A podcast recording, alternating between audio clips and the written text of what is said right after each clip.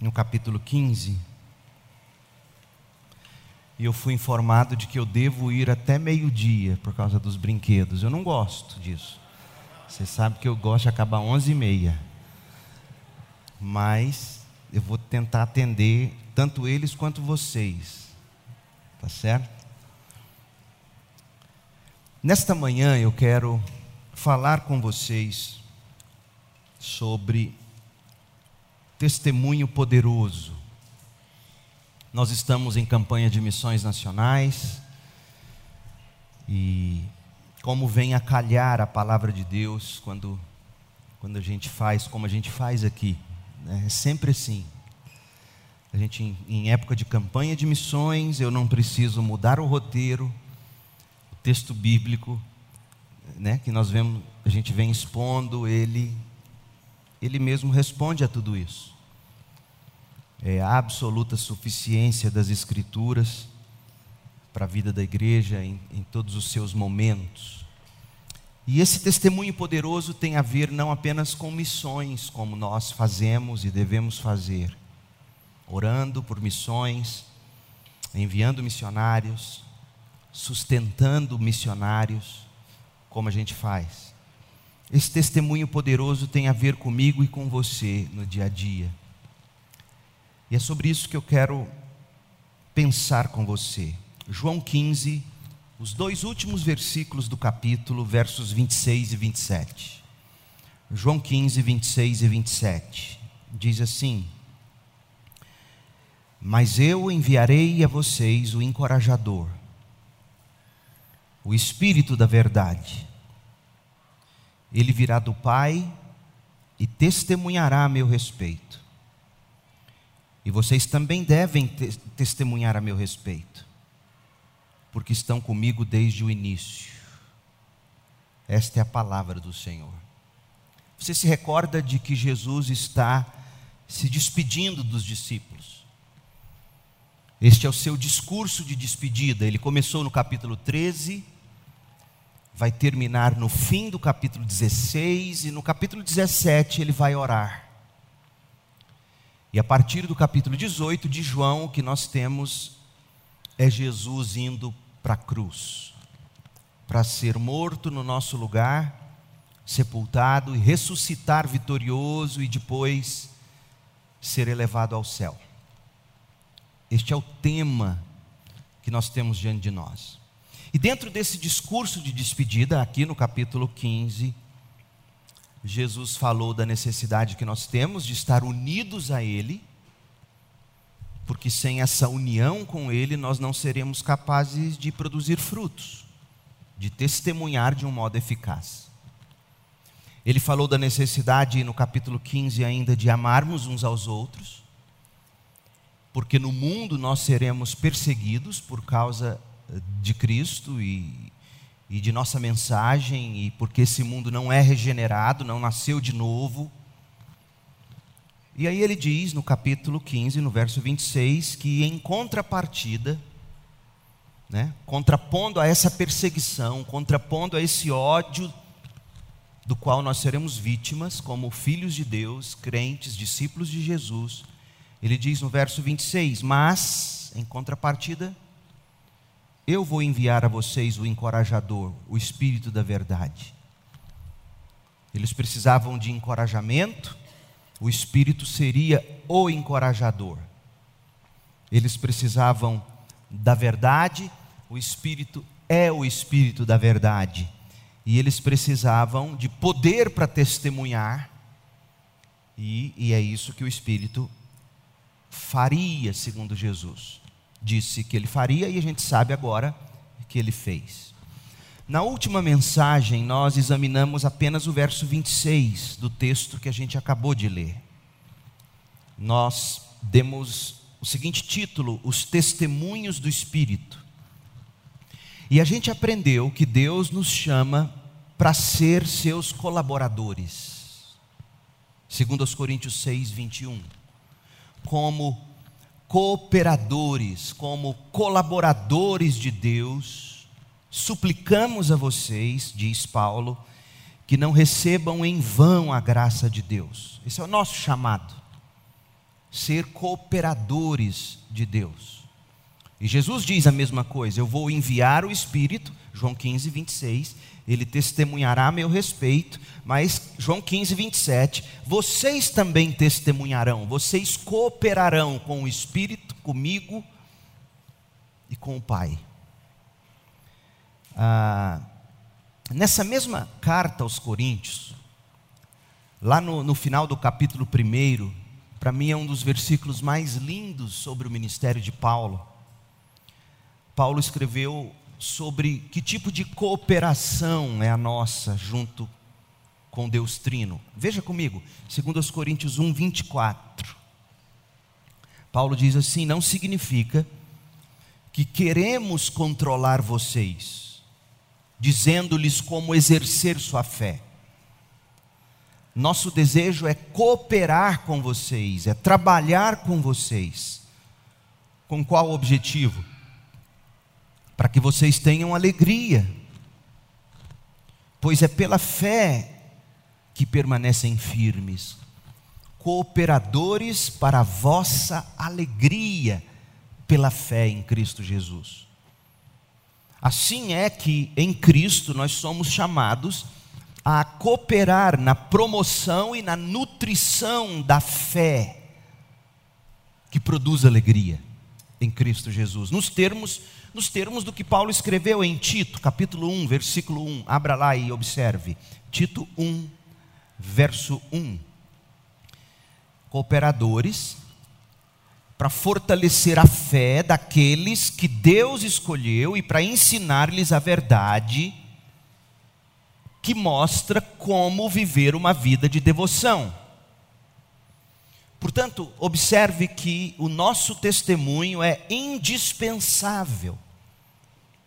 Como lemos na liturgia do culto, nosso testemunho é indispensável, porque como eles vão crer se eles não ouvirem?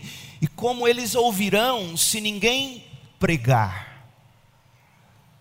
Nosso testemunho é indispensável para a salvação e a santificação de todos quantos estão destinados à salvação. É o que está em Atos 13, 48. E, e essa é a grande certeza de quem testemunha. Deus tem aqueles destinados à salvação, e esses ouvirão a voz do Cordeiro através do nosso testemunho, disse Jesus em João 10. Eles ouvirão minha voz e eles me seguirão. Essa é a nossa certeza. Romanos 10, 14.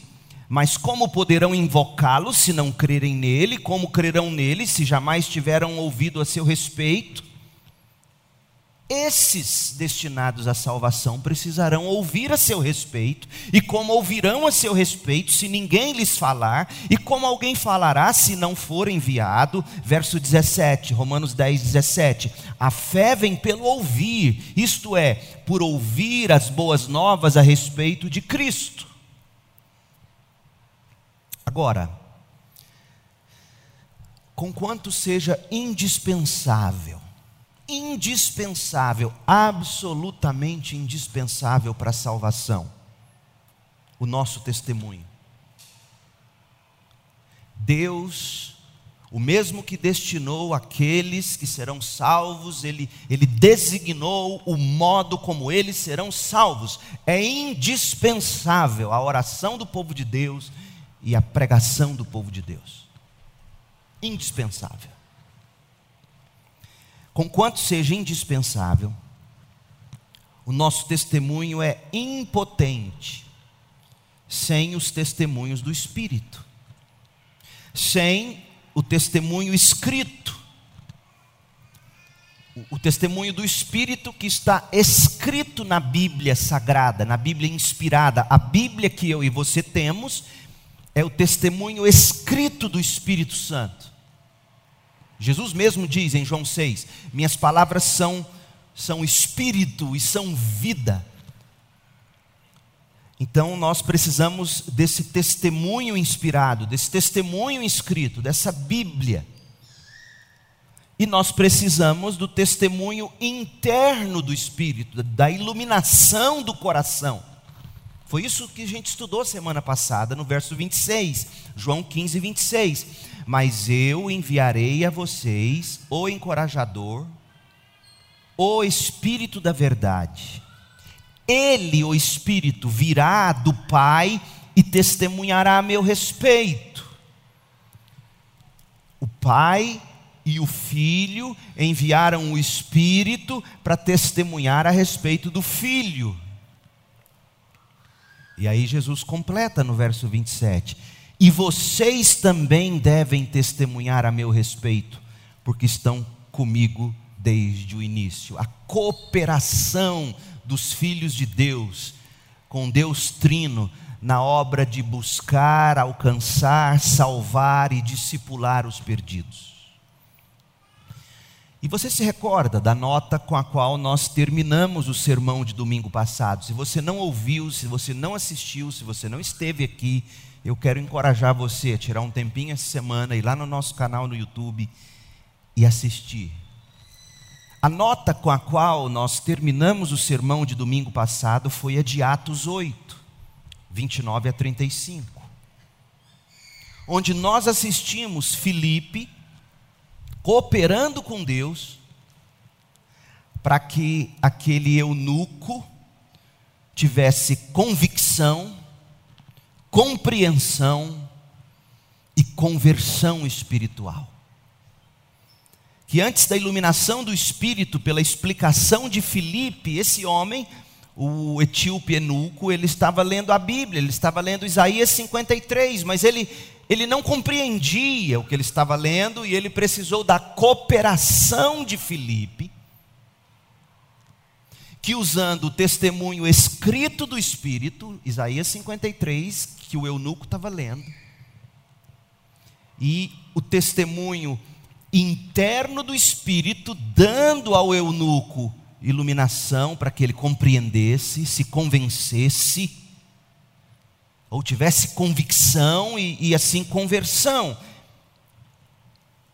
A gente terminou com essa nota, mostrando na prática o que significa nós sermos cooperadores de Deus. É chegarmos juntos daqueles que precisam ouvir a palavra. Por isso que eu separei um grupo e infelizmente agora não dá mais para ter mais pessoas.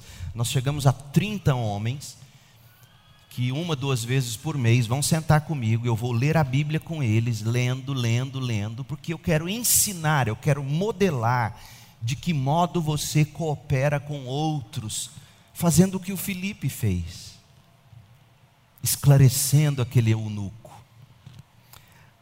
Os testemunhos do Espírito serviram para que houvesse compreensão por parte do etíope eunuco para que houvesse convicção, para que houvesse conversão espiritual. Foi um trabalho tremendo o de cooperação, o de Filipe. Foi um belíssimo testemunho pessoal. Então eu quero, eu quero levantar uma pergunta a você nessa manhã. Você se sente fracassado em seu testemunho pessoal?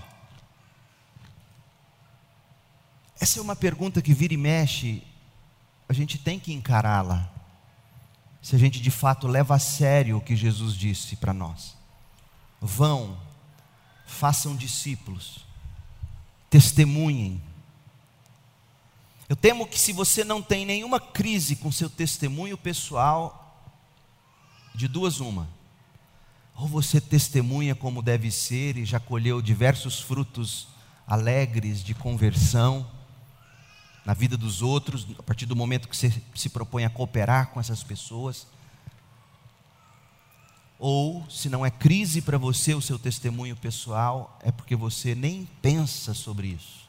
Para você não tem a menor importância. O que deveria fazer você se sentir envergonhado, constrangido. Porque o nosso chamado é para testemunhar como Jesus está dizendo, João 15, 26, e vocês testemunharão a meu respeito. Então, se você se sente fracassado em seu testemunho pessoal, lembre-se de que seu testemunho, sem os testemunhos do Espírito, por indispensável que seja o seu testemunho, sem o testemunho do Espírito ou os testemunhos do Espírito será impotente. Nós vimos que o Espírito dá seu testemunho a respeito de Cristo na palavra de Deus escrita, quando ele inspirou os autores sagrados e cuidou de preservar para nós os documentos que chegaram para nós hoje, na Bíblia que a gente tem em mãos, no celular, impressa, ouvida, narrada de diversas maneiras. E o Espírito dando seu testemunho interno, ativo ainda hoje. Então, se você se sente fracassado no seu testemunho pessoal, você precisa se recordar das duas grandes ferramentas que Deus te deu para você ser testemunha: a Bíblia e o Espírito Santo. O Espírito inspirou a Bíblia e o Espírito está ativo no seu coração, te empoderando, te encorajando, mas ativo no coração daqueles que estão destinados à salvação. A primeira parte disso a gente viu domingo passado. A segunda é agora pela manhã, o testemunho dos cristãos. Aqui em João 15, 26 e 27.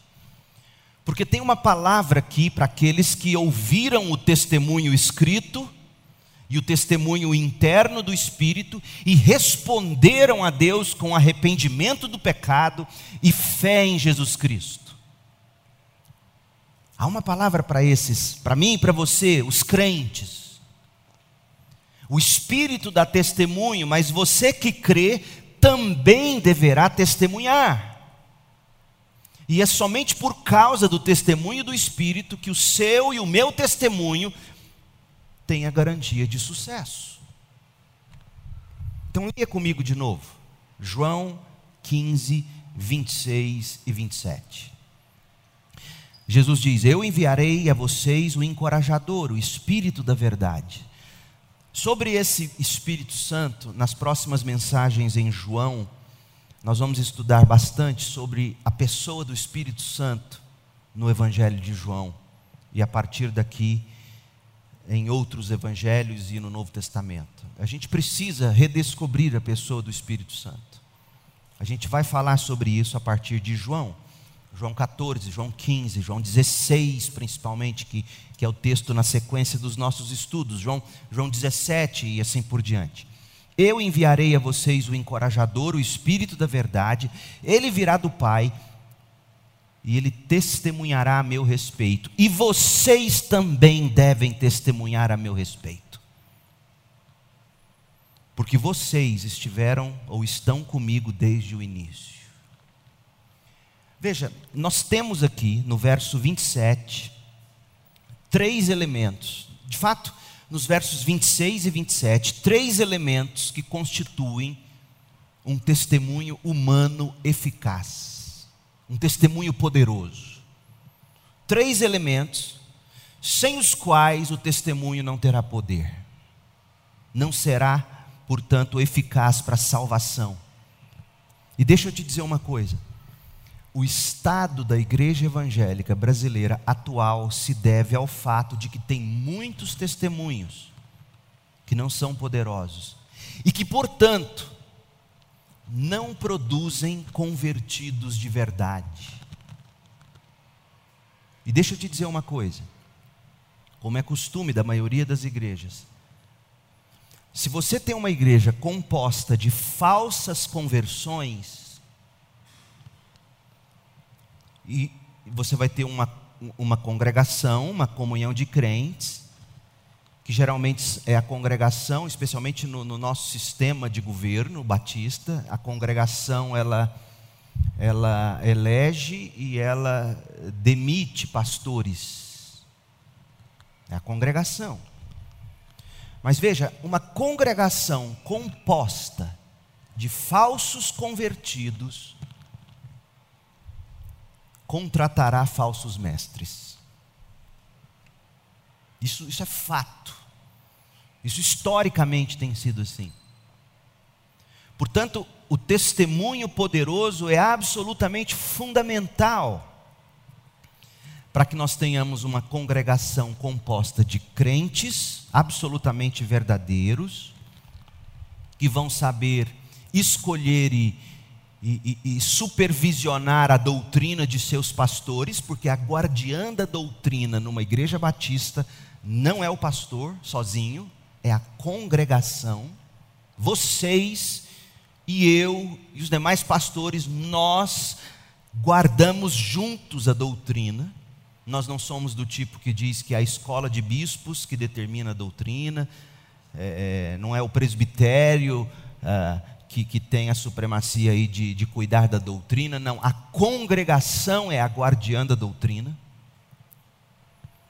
E a congregação, sendo a guardiã da doutrina, se ela tiver um grande número de falsos convertidos, nós já temos problema.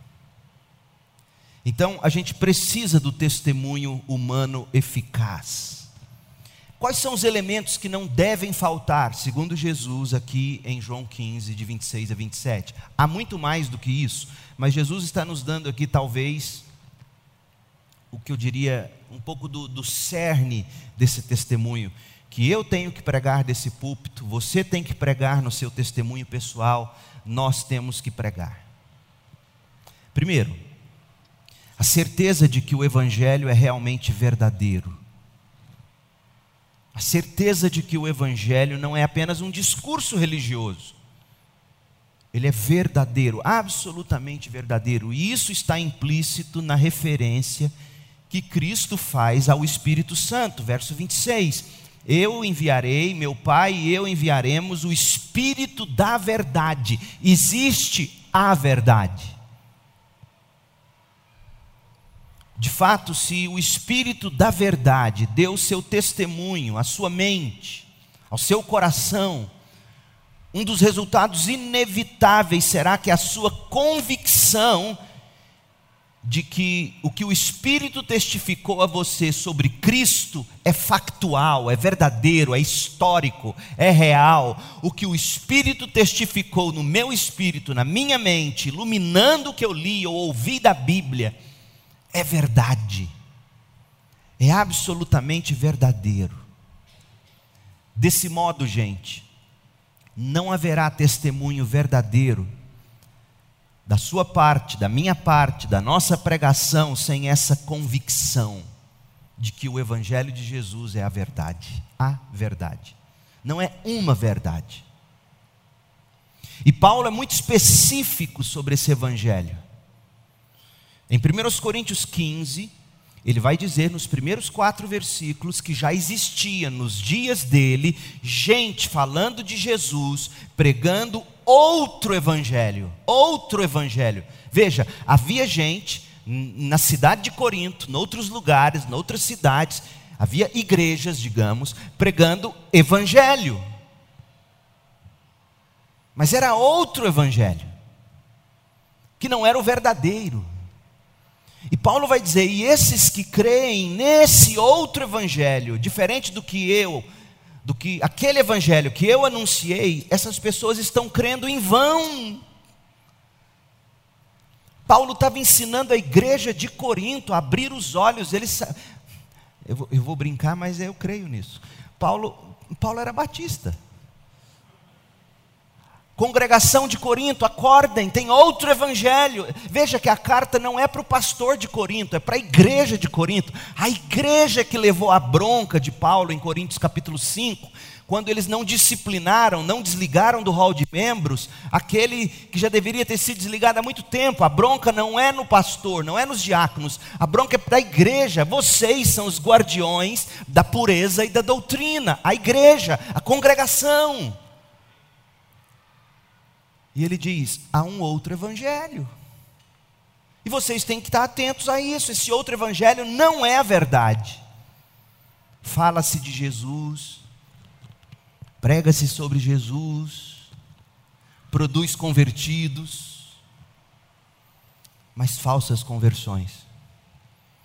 Já havia falsas conversões na igreja primitiva. Você leia, por exemplo, Hebreus capítulo 6. Aqueles que foram iluminados, estiveram conosco, desfrutaram de nós, mas abandonaram a fé. Por quê? Porque nunca tiveram a verdadeira fé, nunca foram convertidos de verdade. 1 de João 2, João vai falar daqueles que saíram do meio deles um dia foram do meio deles, um dia foi do hall de membro deles, mas não eram deles e por isso foram embora, falsos convertidos. E, gente, eu não estou falando de gente que vai embora pedindo carta ou, ou, ou se mudando para outra igreja também evangélica, sólida no evangelho. Não, não é desse tipo de gente que a gente está falando. Tem pessoas que se transferem para outras igrejas, evangelicamente falando, sólidas. Glória a Deus por isso. E a gente, inclusive, incentiva isso aqui. Se assíbe, é muito fora de mão para você. Se você não consegue ser assíduo, participar do que tem que participar, a gente encoraja você a achar uma igreja do lado da sua casa, perto da sua casa, sólida, para você plantar sua vida lá e não ficar apenas consumindo culto. Então, não é que sair da CIB vai significar pronto. Eu não sou crente. Não, eu não estou dizendo isso. Mas, mas João já alertava para um tipo de gente que saía ou para igreja nenhuma, ou para um tipo de comunhão ou igreja que não tinha absolutamente nada a ver com o evangelho, era outro evangelho, apesar de dizer que estava pregando o evangelho. 1 Coríntios 15. 1 de João 2,19. E eu poderia te dar outros exemplos. Então, o testemunho que a gente dá do Evangelho tem que ser do Evangelho verdadeiro, da verdade. E o que é a verdade? Deixe-me resumir para você o Evangelho. Porque a falta desse Evangelho nas igrejas está produzindo um monte de convertidos ao Evangelho de autoajuda. A igreja que não destaca o que eu vou destacar aqui agora, em resumo, sobre o Evangelho, ela está criando falsos convertidos. Primeiro, primeiro aspecto, Deus nos criou absolutamente perfeitos. Segundo, o pecado corrompeu a humanidade. Todos nós caímos no pecado estamos sem Cristo, absolutamente perdidos. Já pesa sobre nós, sem Cristo, a condenação de Deus. Jesus disse isso. Eu não vim condenar o mundo, o mundo já está condenado. Preste atenção: o mundo sem Cristo já está condenado. Esse é o maior problema do ser humano. Pesa sobre ele a condenação de Deus, a justa condenação de Deus. E se esse é o grande problema do homem, qual é a grande necessidade? Está vendo como o diagnóstico é fundamental? Os evangelhos aí vão dizer o que para você? Não, você tem que, que, encorajar a pessoa, fazer ela crer nela mesma, a autoestima dela está baixa. Não, o problema dela não é baixa autoestima. A Bíblia dá outro nome. Todos nós sem Cristo estamos corrompidos pelo pecado e mesmo em Cristo lutamos com o velho homem o tempo todo. Então, se o meu grande e maior problema é que eu pequei e já pesa sobre mim a ira de Deus, a justa condenação de Deus, se não há em mim bem algum que não venha de Deus, qual é a minha grande necessidade? De um resgate de Deus minha grande necessidade é ser salvo da ira de Deus, como Paulo vai dizer em Romanos. E por isso Jesus enviou, Deus enviou seu próprio filho em Jesus, Deus que se fez carne, viveu a vida absolutamente perfeita que a gente não consegue viver foi para a cruz, tomou sobre si o justo, o pecado dos injustos, a maldição do pecado caiu sobre Cristo na cruz, ele morreu como substituto, foi sepultado e ressuscitou vitorioso. E diante dessa realidade eu tenho que dar uma resposta. de arrependimento e fé, ou de muito obrigado, vira as costas e vai embora. Não tem como você viver em cima do muro. Então, a igreja que não dá destaque a pelo menos esses pontos do evangelho que eu elenquei para você, ela produz convertidos e cresce. Mas as chances são de que são falsos convertidos. Então, você quer testar a conversão de alguém? Veja como essa pessoa entende o pecado.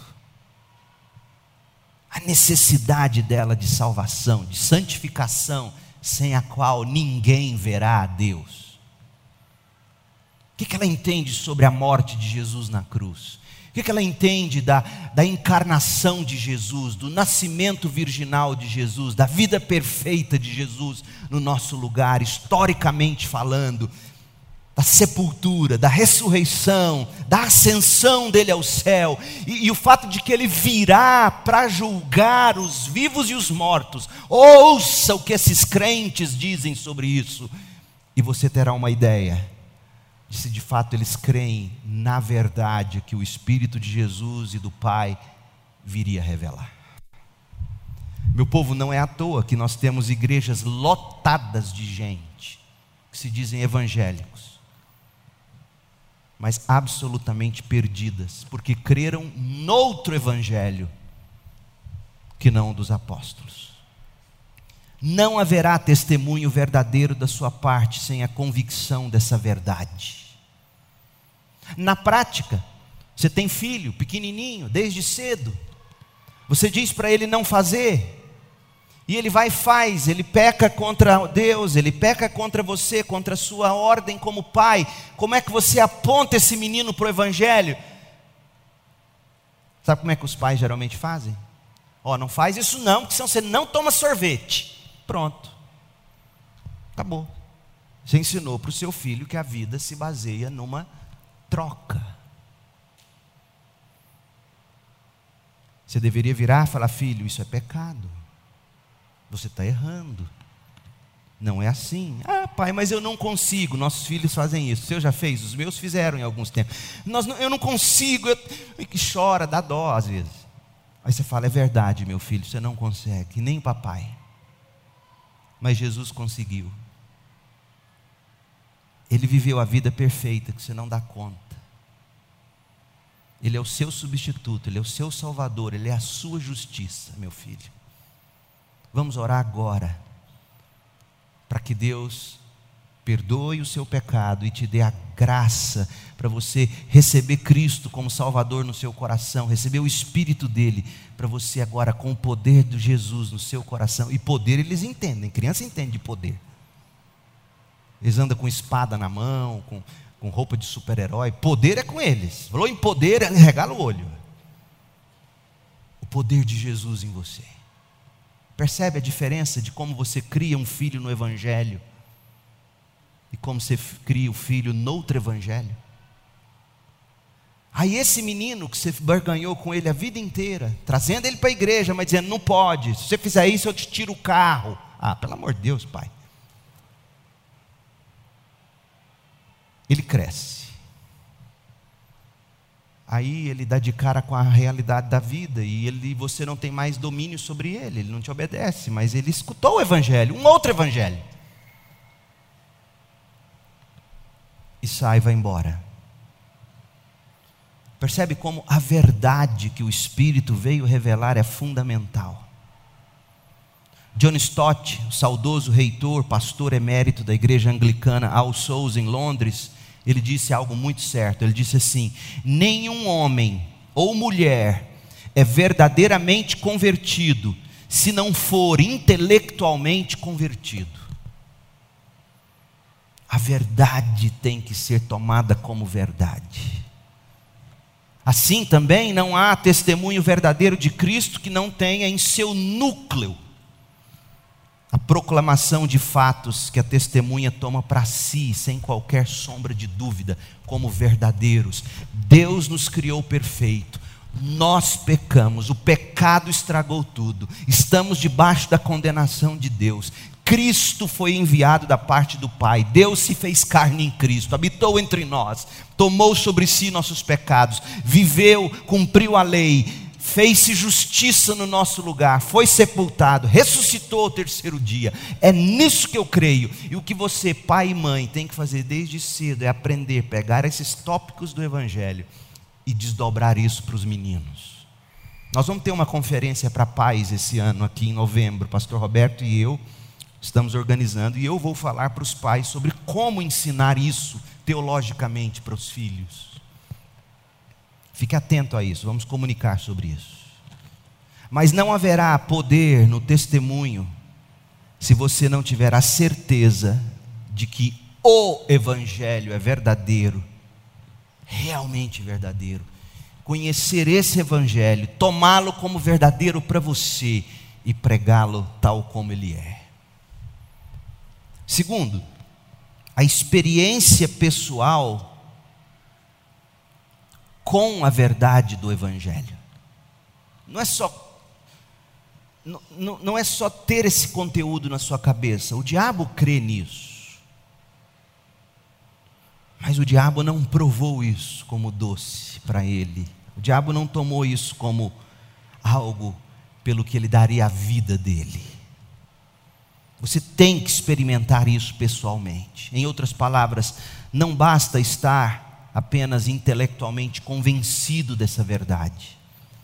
Não basta você convencer seu filho dessa verdade. Você tem que orar para que o Espírito de Deus pegue essa verdade e torne essa verdade absolutamente verdadeira na experiência desse filho com Deus. E você também é necessário ser pessoalmente penetrado pela verdade. E isso Jesus indica no verso 27, João 15, 27. Olha que coisa linda. Jesus diz, referindo-se ao testemunho dos apóstolos, ele disse: Vocês também vão testemunhar a meu respeito. Vocês também devem testemunhar a meu respeito. Por que Jesus? Você não deve ter prestado atenção nessa frase.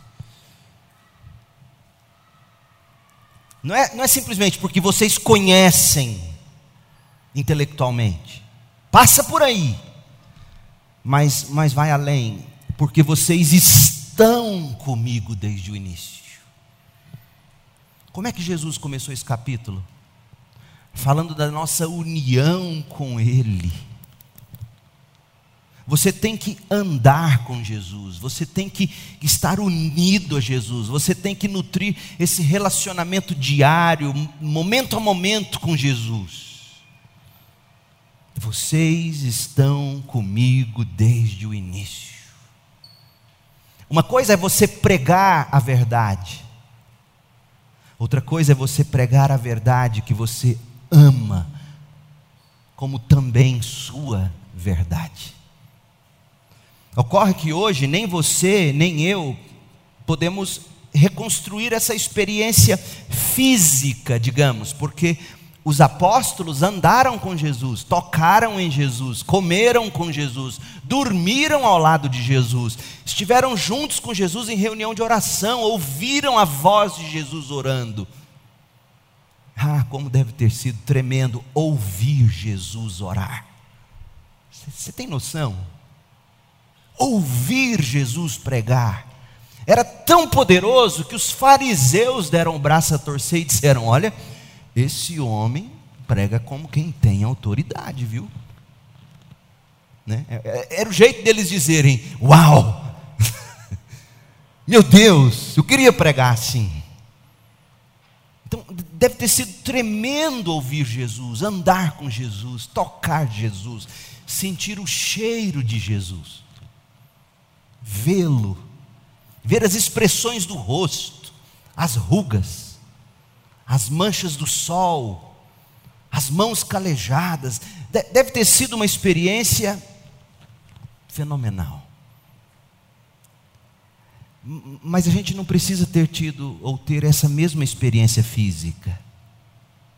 Não é totalmente diferente dizer que a gente tem que experimentar o Senhor Jesus como eles o fizeram.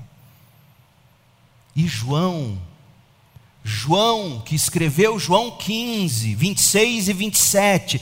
João, que, que registrou João 15, 27. Porque vocês estão comigo desde o início. Esse João se preocupou com você e comigo. Ele sabia que nós não iríamos tocar Jesus como ele tocou, ver Jesus como eles viram. Sabe o que ele fez? Inspirado pelo Espírito 1 de João, abra comigo. 1 de João 1, de 1 a 4. 1 de João 1, de 1 a 4. Olha como ele abre essa carta. Oh, meu povo, dizendo a você e a mim que a gente pode ter uma experiência pessoal com a verdade. 1 João 1, de 1 a 4. Proclamamos a vocês aquele que existia desde o princípio. Lembra como ele começou o evangelho dele?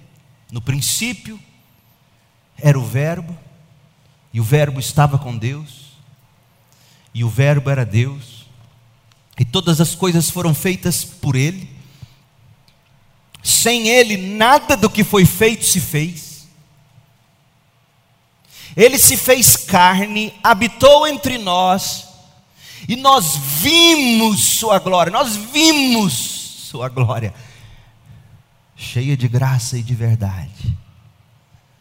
Então veja, Ele está preocupado com a gente, porque a gente não viu como Ele viu. Porque tem gente que, que na, na, inocência ainda pode dizer: é, mas eu, eu não andei, ah, eu queria ter visto Jesus, eu queria ter visto Moisés abrir o mar vermelho. Deixa eu te contar um segredo: não ia adiantar nada sem o testemunho do Espírito. Sabe por quê?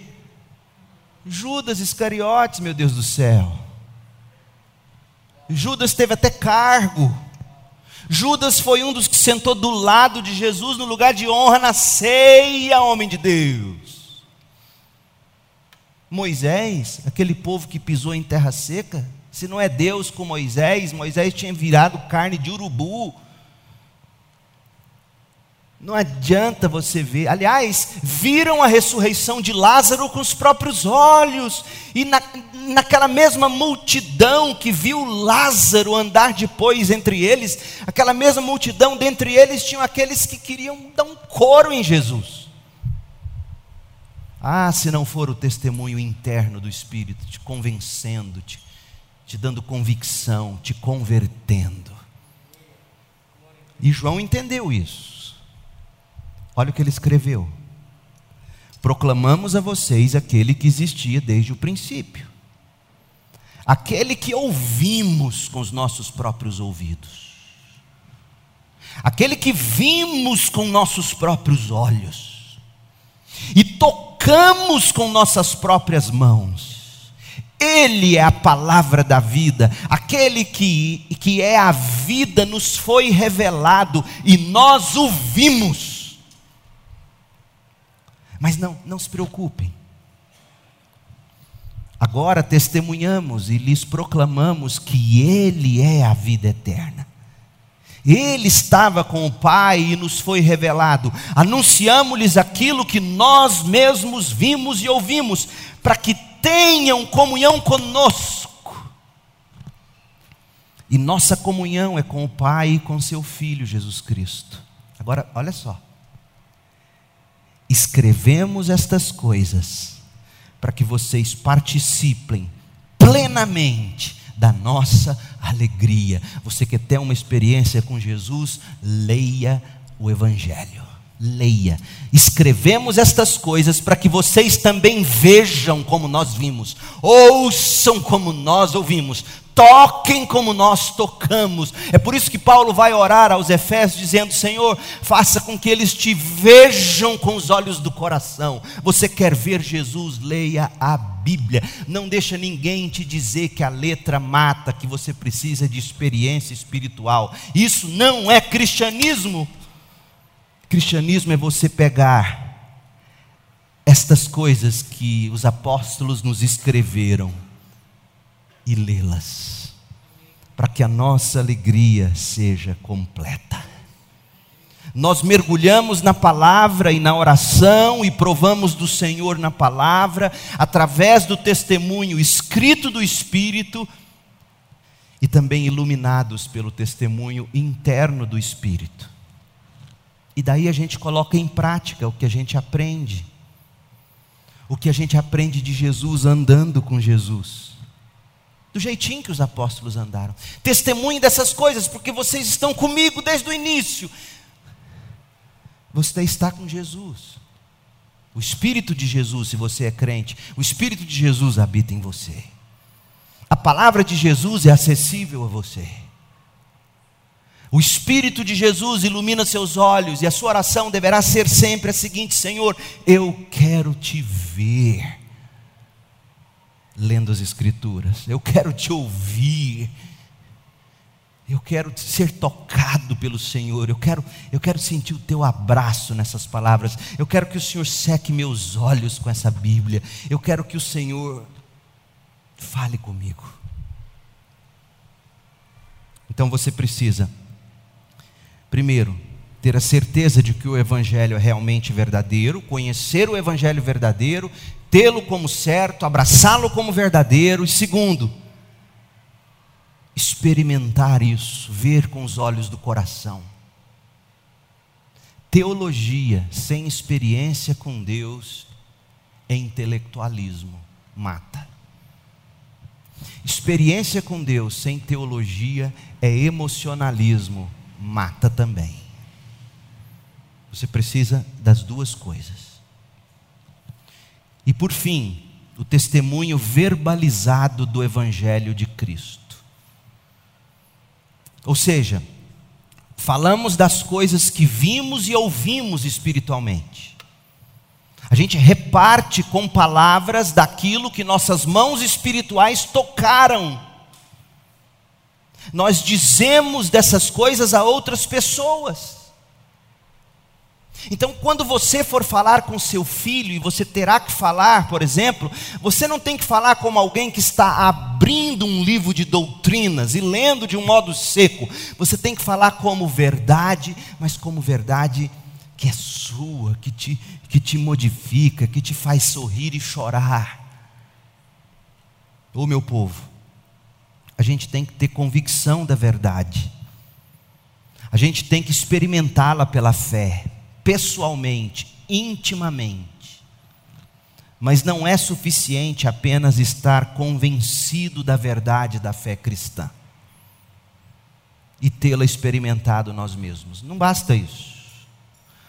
Sabe por quê?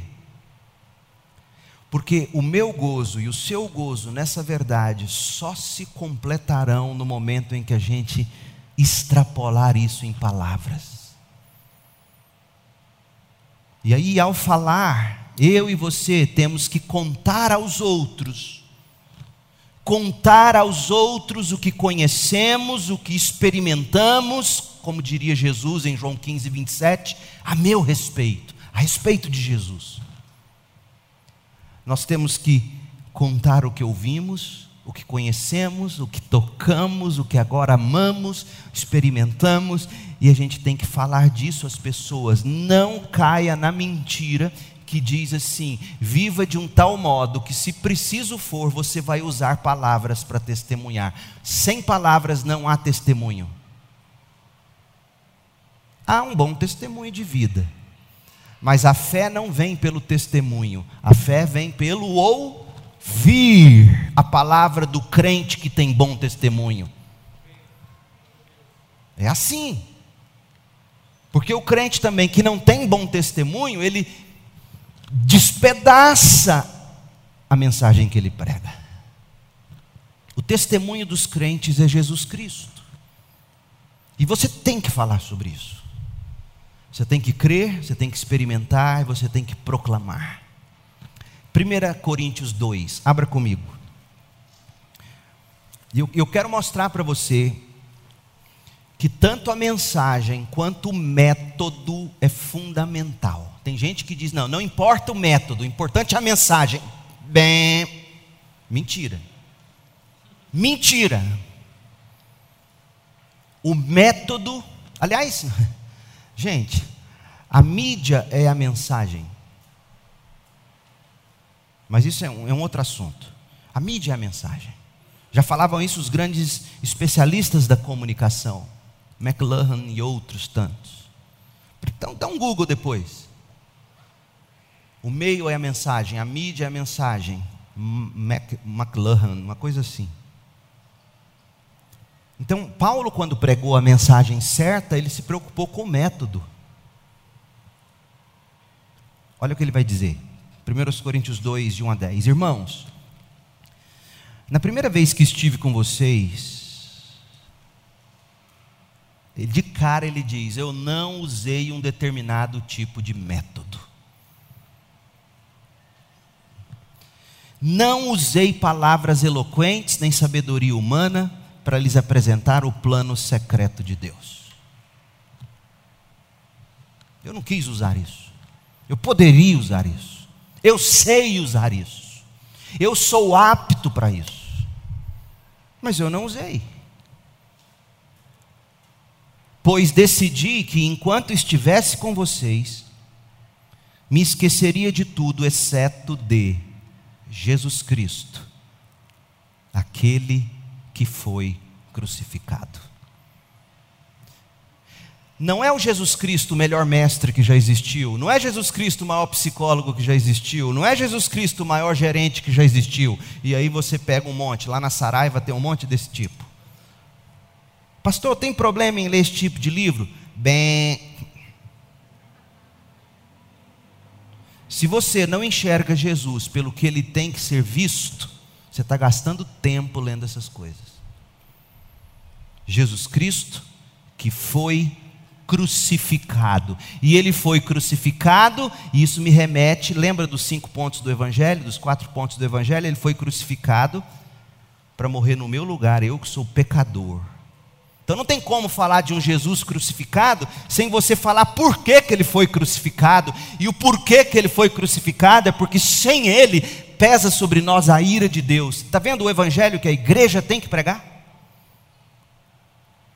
Eu decidi saber nada entre vós. Eu não quis saber de autoestima, de baixa estima, de, de, de, como é que você monta uma empresa sólida, de como é que você resolve o problema. Eu quis que você aprendesse sobre o seu principal problema. Você precisa de um Salvador que morresse no seu lugar. E ele morreu. E ele ressuscitou. E quando você se arrepende nele crê, você recebe o poder de Deus para que a sua vida seja transformada. Fui até vocês em fraqueza, atemorizado, trêmulo, totalmente diferente desses pastores coaches que já chega legal, bacana. Imagina, você contrataria um pastor de jovens ou um pastor para sua igreja que chega aqui fraco, meio com medo, trêmulo. Ih, esse pastor Paulo não teria passado no crivo de um monte de critérios de comissão de púlpito para sucessão pastoral. Só te digo isso. Minha mensagem e minha pregação foram muito simples. Em vez de usar argumentos persuasivos e astutos, me firmei no poder do Espírito. Viu? O testemunho escrito, testemunho interno. Agir desse modo para que vocês não se. Por que, que ele não usou? Olha o problema do método. Olha o problema do método errado.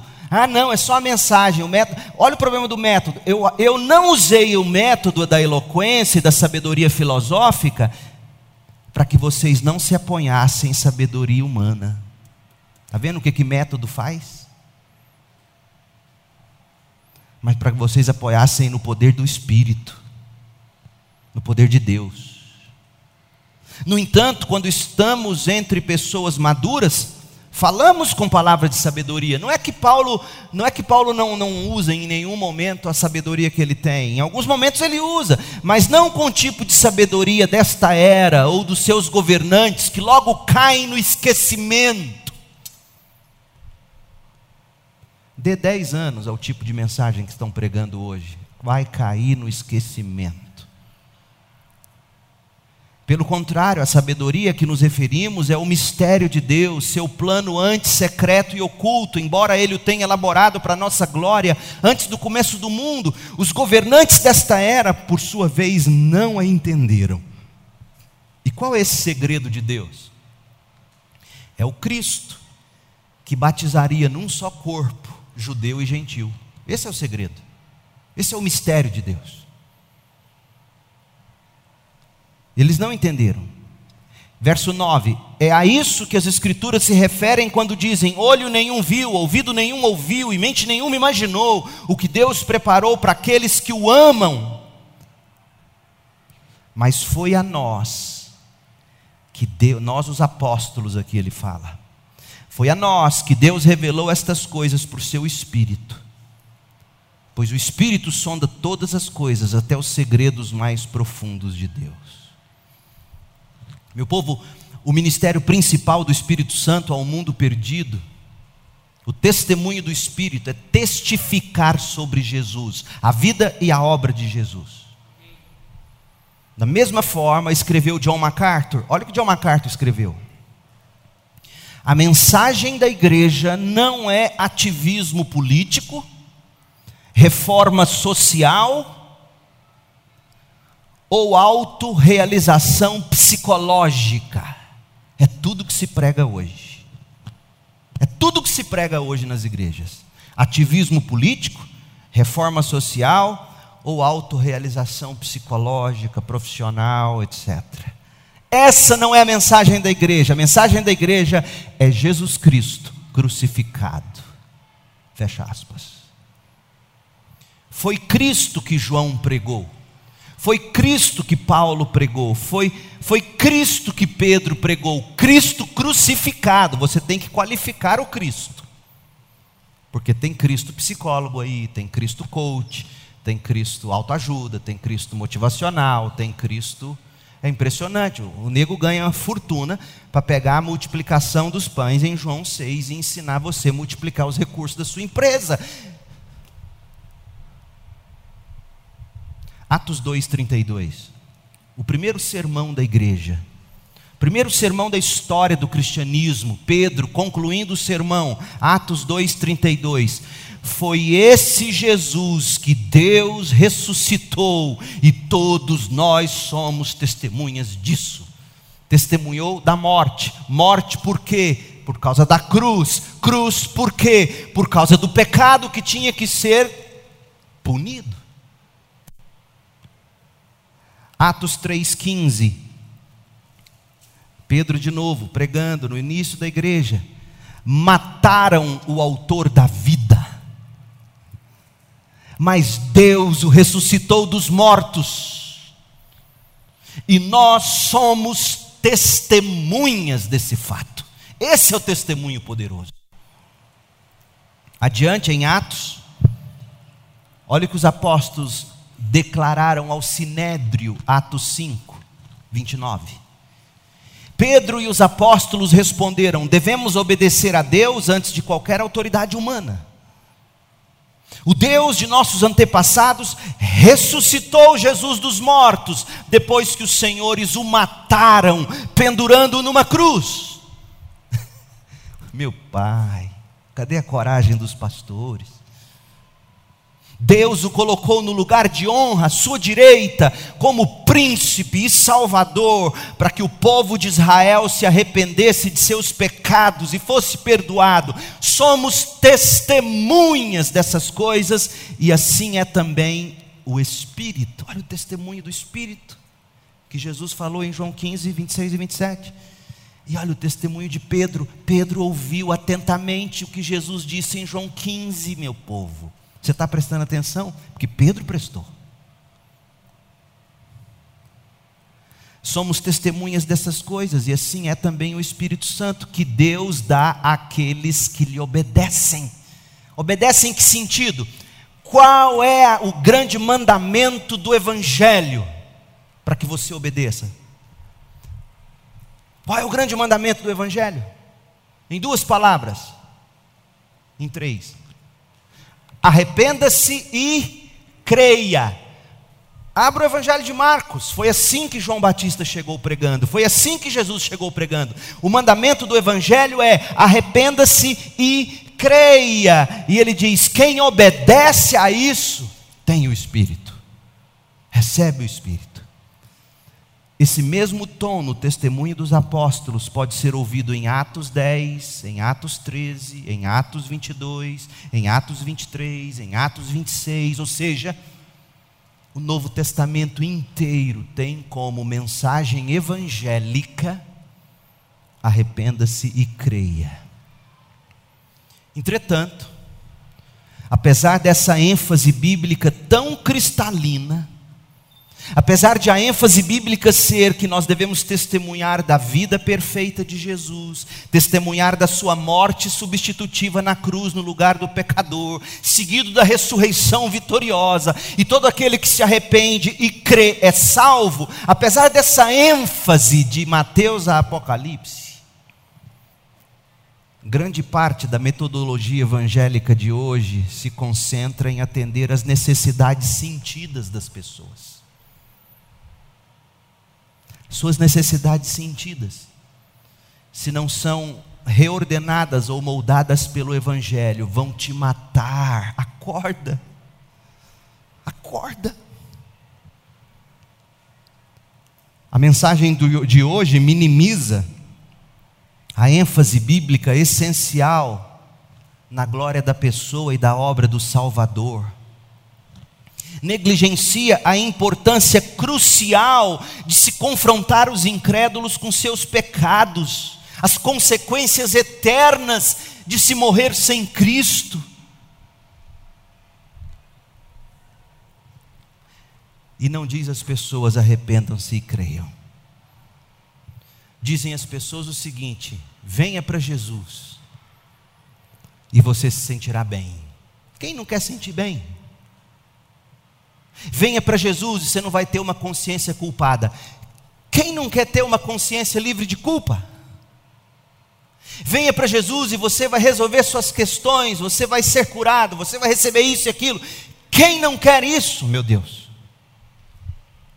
Mas o ponto dos apóstolos é: venha para Jesus, para você ser reconciliado com Deus se ver livre da ira de Deus e para sempre desfrutar de uma comunhão de delícias perpétuas à destra de Deus. Essa é a mensagem do Evangelho. Meu povo, não se iluda. Não se iluda, igreja, segundo a Igreja Batista em Goiânia. Um dia eu não serei mais seu pastor. E não queira aqui quem não pregue este Evangelho. Meu povo, não se iluda, qualquer apresentação inadequada de Cristo e da morte de Cristo pelo pecado pode deixar o pecador entregue ao seu amor pela iniquidade, entregue à ignorância da verdade, da justificação somente pela fé em Cristo. Qualquer evangelho que não seja este vai produzir falsas conversões com consequências eternas e irremediáveis. A pregação de Cristo e da cruz ainda é e sempre será o poder de Deus para a salvação. Olha o que Paulo diz, 1 Coríntios 1, 18. A mensagem da cruz é loucura para os que se encaminham para a destruição mas para nós que estamos sendo salvos, a mensagem da cruz é o poder de Deus. Como dizem as Escrituras: destruirei a sabedoria dos sábios e rejeitarei a inteligência dos inteligentes. Diante disso, onde ficam os sábios, os eruditos e os argumentadores desta era? Deus fez a sabedoria deste mundo parecer loucura. Agora ouça que coisa mais linda visto que Deus, em sua sabedoria, providenciou que o mundo não o conhecesse por meio da sabedoria humana. Deus providenciou que o mundo o conhecesse usando a loucura de nossa pregação para salvar os que creem. Como Deus salva esse mundo? Pela pregação, a minha e a sua, do Evangelho, tal como os apóstolos nos entregou. Os apóstolos de Jesus Cristo e a igreja primitiva obedeceram ao mandamento do Senhor. E sabe o que Paulo fazia quando ele encontrava com uma igreja que não testemunhava o Evangelho de Cristo, igreja que ele organizou? Eu queria ter o mesmo culhão de Paulo, porque ele diz: seja maldito quem prega outro Evangelho. Olha o que ele diz, não sou eu não. Gálatas 1,6. Ele está dando a bronca na igreja. Veja, não é no pastor. Quem guarda a doutrina, vamos falar alto. Quem guarda a doutrina? A igreja. Mas vamos ser específico. Quem guarda a doutrina? A congregação. Quem guarda a doutrina? A prova está aqui de novo, Gálatas 1. Olhem quem Paulo dá a bronca. Na igreja. Gálatas 1,6. Admiro-me que vocês, Gálatas, e não vocês, os pastores da igreja de Gálatas, admiro que vocês estejam se afastando tão depressa daquele que os chamou para si por meio da graça de Cristo. Vocês estão seguindo um caminho diferente, que se faz passar pelo Evangelho. Olha, meu povo, já tinha isso. Será que hoje não tem? É o que não falta mas mas que não são boas novas, não são evangelho de maneira nenhuma. Estão sendo perturbados por aqueles que distorcem deliberadamente o evangelho, as boas novas de Cristo. E aí vem a coragem, que seja amaldiçoado qualquer um, incluindo nós os apóstolos que sejam amaldiçoados qualquer um, incluindo nós os apóstolos, ou mesmo seja maldito um anjo do céu que anunciar evangelho diferente do que nós lhes anunciamos. Repito o que disse antes: se alguém anunciar boas novas diferentes das que vocês receberam, que seja amaldiçoado.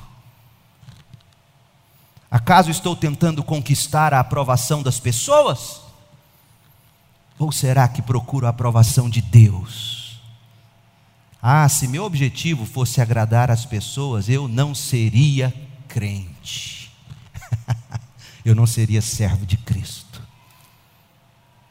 Meu povo, Cristo e Cristo crucificado é a mensagem dos cristãos e o poder de Deus para a salvação. Este tem sido o meu testemunho pessoal há quase 30 anos desde que me converti.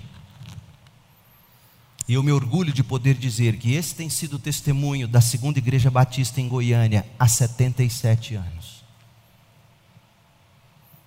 Mesmo que por muitos dessa cidade nós sejamos tomados como frios, mortos, letárgicos, mas o nosso Evangelho é aquele que não é maldito, muito pelo contrário. Concluindo, em face de tudo isso, três coisas para você levar para casa. Primeira, a sua realização plena só será obtida no momento em que você se enxergar cooperador de Deus, na tarefa de buscar e salvar o perdido pecador. Sabe o que, que nos prende ainda aqui a este mundo? Não é a prova de residência que você vai prestar daqui uns dias aqui no UFG. Não é o concurso que você vai prestar para DPE, cartorário. Tem dois grandes concursos aí recentes. Não é? Deus não está te dando tempo para passar num concurso, ter uma família feliz. O que nos prende aqui ainda é que o Evangelho ainda não chegou a todas as etnias, porque quando chegar, então virá o fim. Palavras de Jesus. Portanto, você vai encontrar sentido e realização no dia em que você ouvir e cumprir o que Jesus diz em João 15, 27. Vocês também devem testemunhar a meu respeito. Naquilo que Deus te deu para fazer, naquilo que Deus te chamou para fazer, seja diarista, seja autônomo, empresário, CLT, servidor público, professor, médico, empresário, o que for, Deus te chamou para você ser testemunha. E grande parte do seu sentimento de não realização, eu quase que tenho certeza em poder afirmar isso, se dá ao fato de que você ainda não casou sua vida com o grande chamado de Deus para mim e para você testemunhar fazendo discípulos.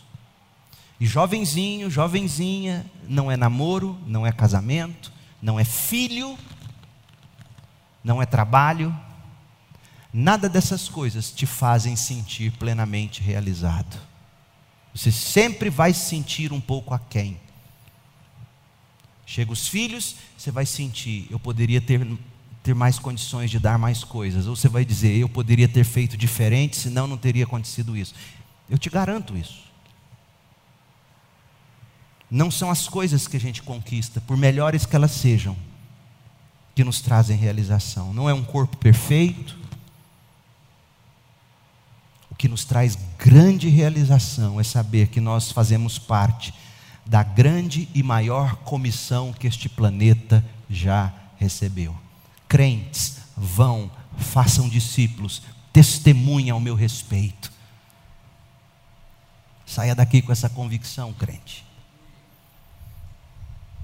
Você vai acordar amanhã de manhã, segunda-feira, não é para pagar fatura, não é para correr atrás da meta do mês. Você vai acordar amanhã de manhã e vai dizer: Jesus, eu quero te glorificar e eu preciso ser testemunha. A quem testemunhar hoje? Quem socorrer? Quem ajudar? Quem discipular? Quem abraçar? A quem falar sobre você, meu Senhor? Como? Segundo, o seu testemunho a respeito de Cristo é indispensável mas será impotente sem os testemunhos do Espírito.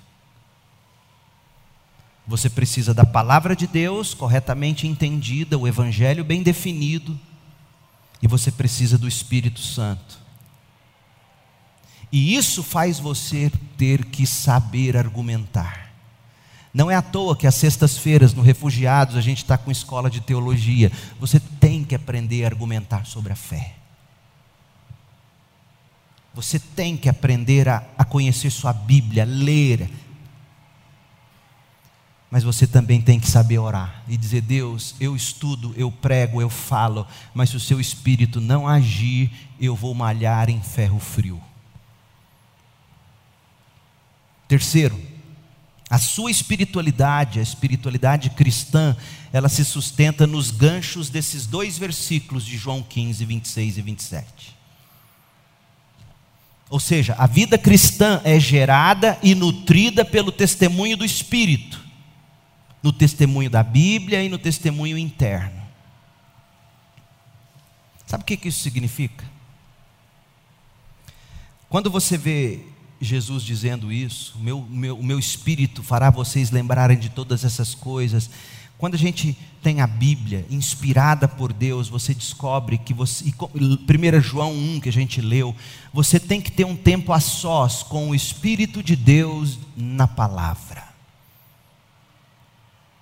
João 6,63: Somente o Espírito da vida, a natureza humana não realiza coisa alguma, e as palavras que eu lhes disse são Espírito e vida. Você precisa desse tempo a sós, com a palavra e o Espírito, para o Espírito mostrar Jesus para você pela Bíblia. A sua espiritualidade depende do seu tempo a sós com Deus. Por outro lado, você precisa do testemunho de pessoas. Jesus diz: o Espírito dará testemunho ao meu respeito, mas Jesus também diz: vocês serão minhas testemunhas, ou seja, você precisa dos apóstolos, 1 João 1, de 3 a 4, você precisa deles, você precisa, em segundo lugar, de pastores mestres, Efésios 4, de, de 11 a 13, que ensinam a palavra, que pregam a palavra, você precisa de modelos, Hebreus 13, 7, e você precisa de pessoas que vão te encorajar. Então você precisa de duas coisas que eu tenho usado ultimamente. Você precisa do diariamente com Deus, e você precisa do dominicalmente com Deus na igreja. Você precisa do diariamente, você, a palavra de Deus, o Espírito de Deus. E você precisa do dominicalmente, a comunhão do povo de Deus. E por fim, a mensagem, a sua mensagem, o seu testemunho para ser poderoso, para transformar, transformar você, seu cônjuge, seus filhos, transformar seu pai, sua mãe, tem que vir da parte de Deus, tem que vir da Bíblia. Você precisa conhecer bem sua Bíblia, mais do que psicologia, sociologia, modismos, você precisa da Bíblia.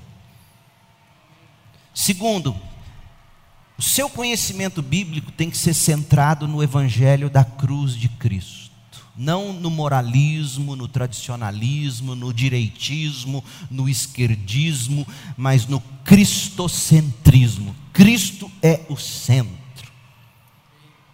Meu filho não pode, e seu filho não vai conseguir. E você vai dizer: é verdade, meu filho, você não consegue, mas Cristo conseguiu.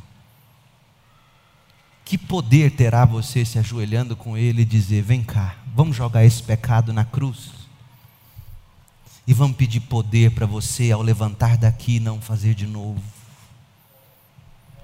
E Ele vai fazer de novo, porque você faz de novo, eu faço de novo.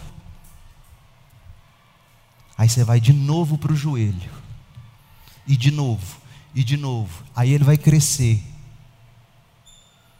ele vai se arrepender, crer, ser batizado. E quando vier os filhos dele, ele vai lembrar. E ele vai fazer com os filhos, que serão seus netos.